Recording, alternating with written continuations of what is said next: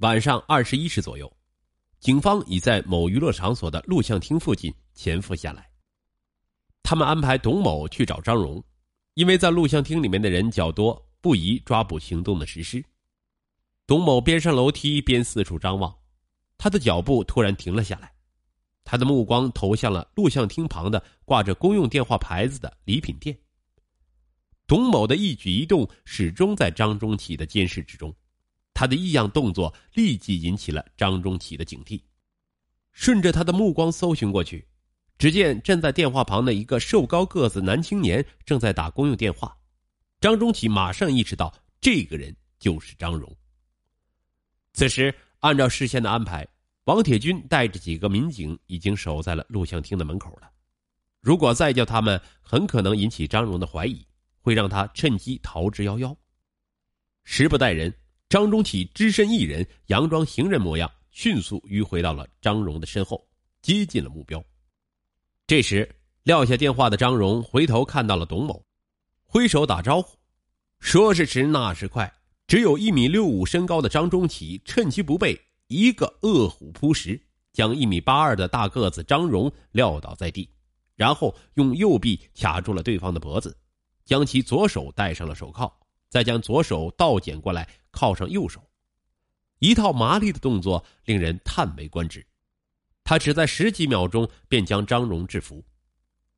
张中启拖着张荣与守在门口的王铁军他们会合。现在已经容不得再多迟疑，必须马上采取行动了。他们在门口遇到了工作人员的阻拦，几个人已经没有时间再纠缠了，不由分说推着张荣撞进录像厅里。出人意料的是，那个工作人员突然打开了整个录像厅的灯光，里面不知谁喊了一声：“有警察！”这一声喊引起了录像厅里面男女们的一阵恐慌，他们不顾一切的。蜂拥般的向门口涌来。要想制止住这种局面，已经来不及了。张中启对张荣问道：“哪个是老三？”在几个人的施压下，张荣的手哆哆嗦嗦的指向了录像厅的一隅。在张荣指示下的那个老三，看来是刚从睡梦中醒来，对外面的事情浑然不觉。他还不知所措的站在包厢的座位上向外观望。当他反应过来时，双手已经戴上了锃亮的手铐。当询问老三的姓名时，才知道这个老三正是抢劫案中的秋冬。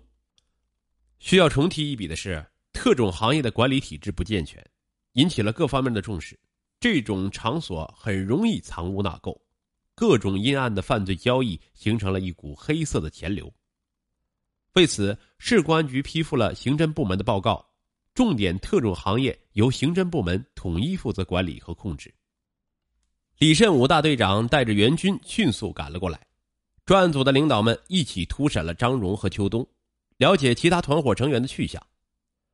两个犯罪嫌疑人交代，犯罪团伙的六个人中的老四刘春雷与他的铁子回到了兴城老家，老大王红军、老二江雪平和老五付长伟作案后去了四平。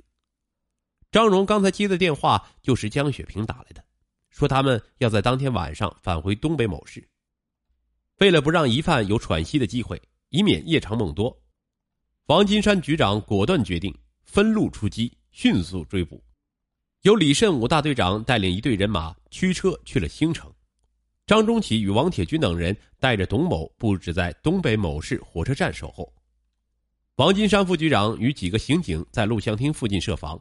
以免疑犯从车站漏网溜回来，还有一路长途奔袭四平住宿地，抓捕工作紧张有序的进行着，力争做到万无一失。张中启与王铁军等人马上来到东北某市火车站出站口，迎接着北来的各次旅客列车。直到此时，他们还未吃饭，几个人早已经是饥肠辘辘了，但大家还是忍耐着，唯恐放过一个可疑之人。到了下半夜的四时了，目标仍未出现，刑警们已经在凛冽的寒风中守候了五个多小时，人们正在焦急的等待中。一个戴着眼镜、学生模样的女孩子出现在出站口附近，她向着站内急切的眺望。董某对几个人悄悄的说道：“那个女的是老二江雪萍的对象，是个大学生。”几个人马上兴奋起来。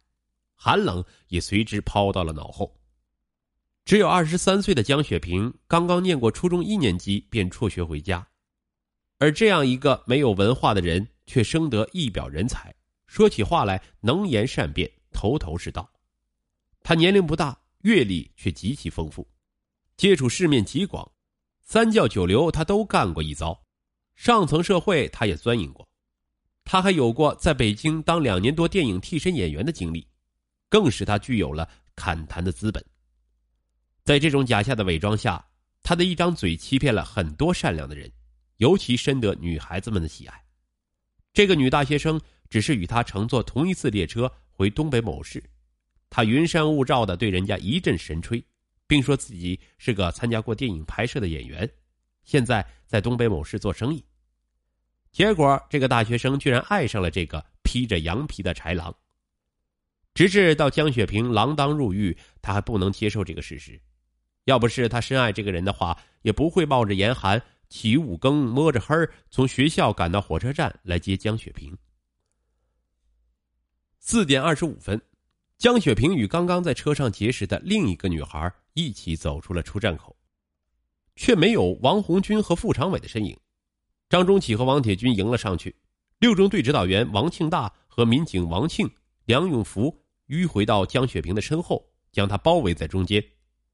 当他察觉自己身处危险时，已经成了网中之鱼。几个人仔细搜寻，没有发现他的另外两个同伙。审问时才知道，那两个同伙已经从中途下了车。为了怕走漏风声，民警们把那个女大学生一起带回来协助调查。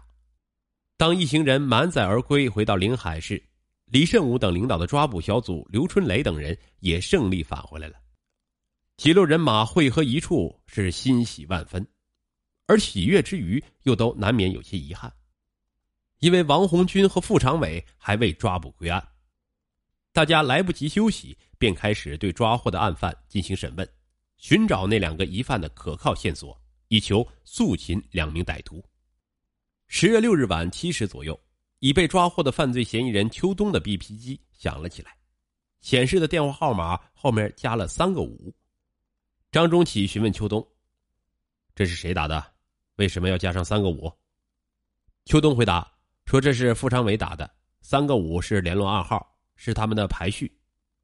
从电话号码上可以看出，这是东北某市地区的电话，这说明傅昌伟已经回到了东北某市。当回电话时，对方说是公用电话，刚才打传呼的人已经走了。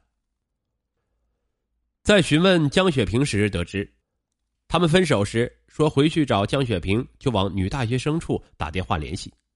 大家想到傅长伟很可能按照约定打电话，从这一情况入手，张中启让女大学生把电话打回宿舍去，告诉他的同学说如果有他电话，告知回电话。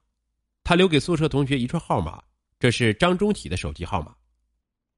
张中启与王铁军带着抓捕组再次来到东北某市，守候在案犯经常出没的地方。几个小时过去了，已经到了晚二十三时，却一直没有任何的回应。大家正在怀疑傅长伟不回电话时，张中启的手提电话突然响了起来。他估计这个电话肯定是傅长伟打来的。张中启示意女大学生接电话，对方只是问见到江雪萍没有。当听到回答没有见到后，便急促的问道：“听说出事了？”女大学生故意装糊涂说。呃出了什么事了？没听说出什么事啊！你现在在哪儿呢？对方只是说正在吃饭，匆忙的把电话挂了。不大会儿功夫，秋冬的传呼机再次响了起来，屏幕上显示的号码与张中奇手机上的号码完全一致。刚才傅长伟的话令所有的抓捕成员紧张起来。按照现在的情况，傅长伟和王红军很可能知道了他们案发。在录像厅里的抓捕行动和与其他几个同伙失去联系，都会让他们惊醒自己的处境，这会容易造成他们的外逃。在他们逃离东北某市前，抓捕这两个狡猾的案犯成了当务之急。为了掌握傅长伟所在的确切地点，张中启急中生智，要通了这个电话。接电话的人是一个女人。张中启问：“刚才谁打的传呼？”他从电话里听到这个女的说。你等一下，不一会儿，话筒里传来一个男人的声音：“你是谁？”张中启机警的问：“刚才你传多少号？”对方回答了秋冬的传呼号码。张中启又说：“那不对，我的传呼号是幺二九台的，是不是还有人打传呼了？你把电话交给服务员。”很快便从服务员口中得知，这个电话是宜昌路西段徐记抻面馆的。张中启与王铁军等人打乘出租车，直奔徐记抻面馆。在车上，张中启向王金山副局长做了简要的汇报。说话间，车已经到达了目的地。几个人下车进了抻面馆，几个人佯装要吃饭的样子，寻找座位。趁着间隙，张中启偷偷的问服务员。刚才谁打的传呼？服务员的手指向偏僻角落里坐着的两个人。从体貌特征判断，张中启认定他们就是王红军和副长伟。张中启与王铁军假装找座，靠近了二人的身旁，在二人还没来得及防范的情况下，迅速出击，将二人按倒在地。其他几个民警上来帮忙，给两个人戴上了手铐。至此。经过临海市幺零二三抢劫案专案组成员半个月的努力，六名抢劫团伙成员全部落入了法网。